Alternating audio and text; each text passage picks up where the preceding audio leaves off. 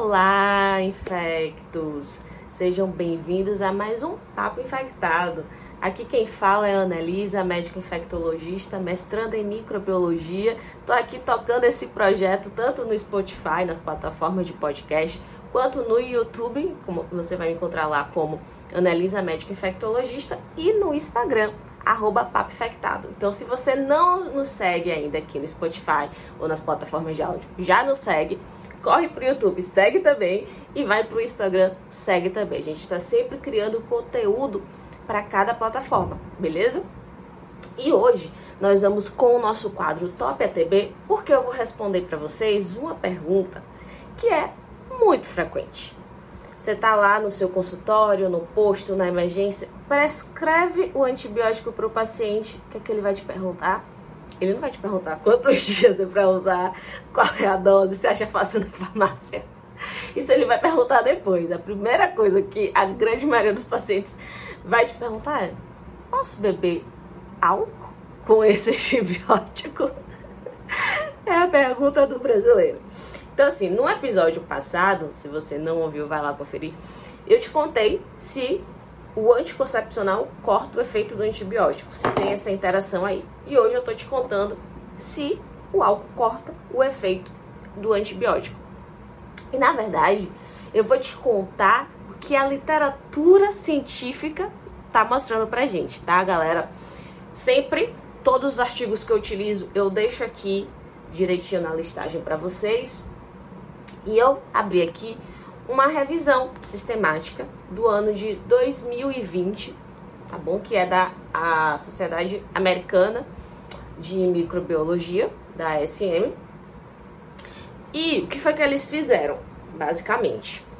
Eles pegaram as plataformas de artigos, então PubMed, Medline, Embase, e pesquisaram artigos em inglês desde lá do início até 2018, que tivesse falando sobre essa interação de álcool e antibiótico. Então eles vão pesquisar vários antibióticos para saber é, questões de farmacocinética, farmacodinâmica, beleza?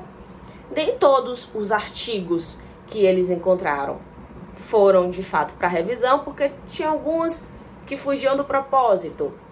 É, tinha outros que não estavam completos. Então eles discriminam bem no artigo e aí no final ficou assim 87 artigos para avaliar. Teve também questões assim de que eles julgaram que a análise metodológica não estava legal, enfim. Então 87 artigos eles revisaram para ver se tem realmente essa interação.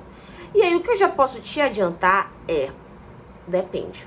A resposta é depende do antibiótico. E aí você quer saber quais são? Segue aqui comigo, tá? Vamos lá.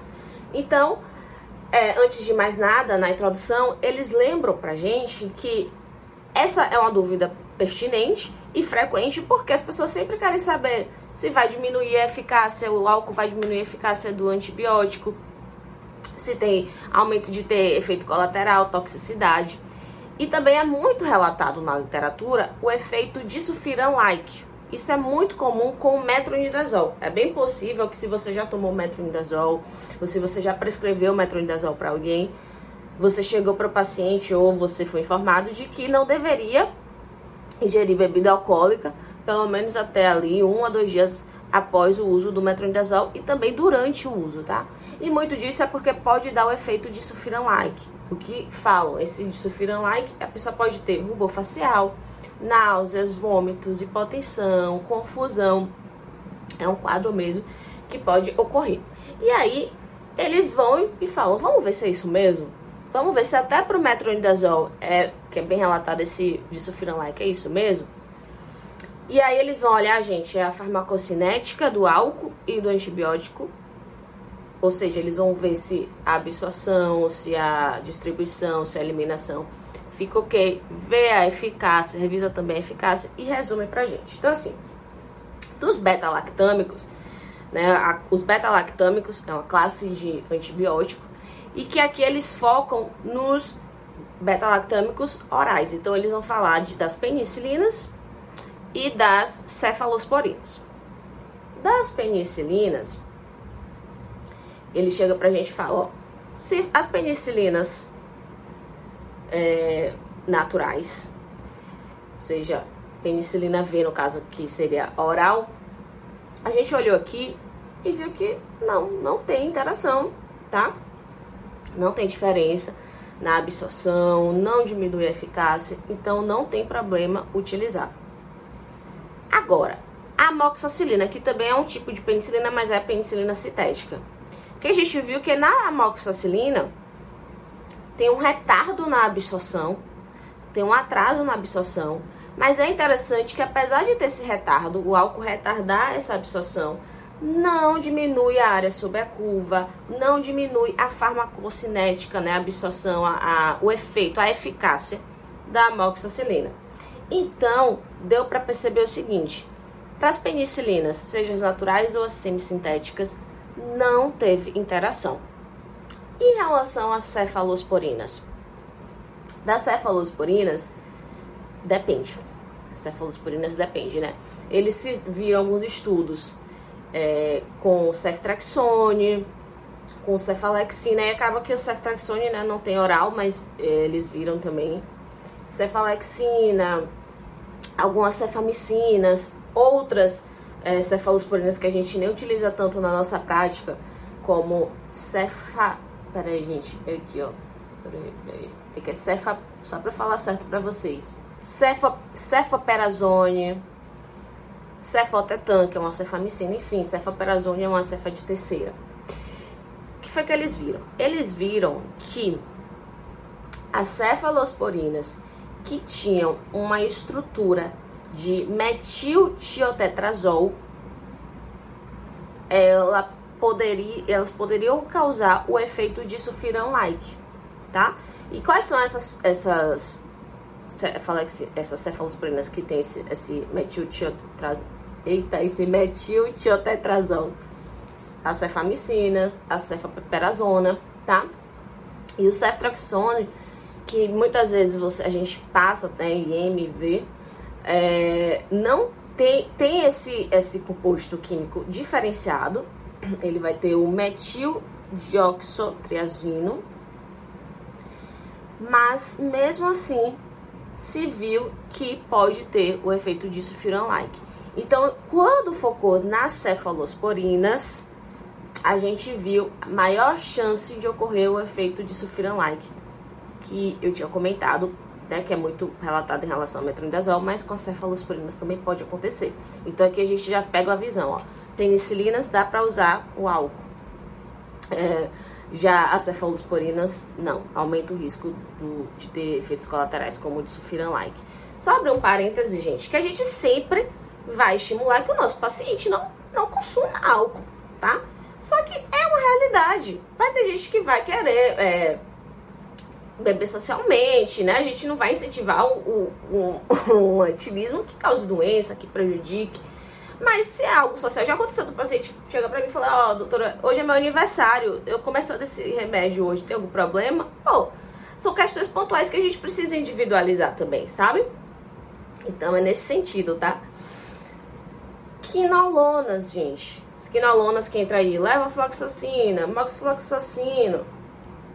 Eles olharam e eles viram que assim, não tem relação, não tem dados, na verdade, suficiente para você fechar que, ó, não, nesse caso aí não tem jeito, tem que substituir. Não tem. Tem só um relato na literatura de um caso de um paciente que estava tomando cipro e que o, a interação com, com o cipro diminuiu a eficácia, mas foi só um caso, um relato de caso. Então eles falaram assim, pô, um caso não tem como a gente dizer para você não né? Não tome. A maioria das evidências não, não mostram relação. Então, quinolona, meu que eles falaram, dá para tomar. Macrolídeo, que aí entra azitromicina, eritromicina, claritromicina. Para macrolídeo, aqui realmente foi problemática foi a eritromicina. Porque se percebeu que o álcool pode afetar a farmacocinética da, da eritromicina, certo? Mas não altera da azitromicina, da clarito, certo? E pode aumentar o, o nível de álcool, né, é, no sangue de quem está tomando eritromicina. Então, eritromicina, a gente não, não indica o uso concomitante com álcool. Os outros macrolídeos, ok. Das tetraciclinas, é, que é que ele fala de minociclina, doxiciclina, a própria tetraciclina e sim. E, e um achado interessante é que a tetraciclina, na presença do álcool, ela melhora a absorção. é engraçado isso. Agora, já a doxiciclina a gente não recomenda, porque eles viram que pode diminuir a meia-vida da doxiciclina. Então tem aí uma alteração no PKPD, né, que é na farmacocinética farmacodinâmica. Então, tetraciclina, ok. Agora, doxiciclina não dá. Nitrofurantoína, que a gente utiliza muito né, na infecção do trato urinário. É, e se tinha até relatos de que poderia causar efeito de sulfiram-like, mas nessa revisão eles perceberam que os artigos não tinham, não tinha nada disso. Então, não tem evidência que suporte o uso, é, que, que não deixe o uso da nitrofurantoína, né? Pelo contrário. Dos nitroimidazols, que aí entra, por exemplo, o metronidazol. Aqui é um achado curioso, que, como vocês viram, é sempre né, muito relatado o efeito de, de sulfiram-like. E a gente vai né, continuar reforçando isso. Só que o que eles viram é que isso varia muito. Né? Eles perceberam que o efeito de sulfiram-like por conta do metronidazol pode variar bastante. A gravidade também pode variar bastante, mas existe. Então, o que é que você vai fazer na prática? Se é metronidazol, evita, tá? Mas, assim, cada vez mais se tem questionado se realmente é, é o suficiente para impedir o uso, porque tem um, uma oscilação né, de dados aí na literatura. E tinidazol não dá, ele acaba inter, interagindo, e sequindazol dá. Então, desses é, nitroimidazols, metronidazol a gente evita, por conta do efeito de sulfiram-like, Tiquindazol também não dá para usar, agora sequindazol dá. Sulfa. Sulfa, que aí entra, né, o Bactrim, por exemplo, sulfametexazol, trimetropir. Tem poucos dados na literatura. Tem um relato aí de...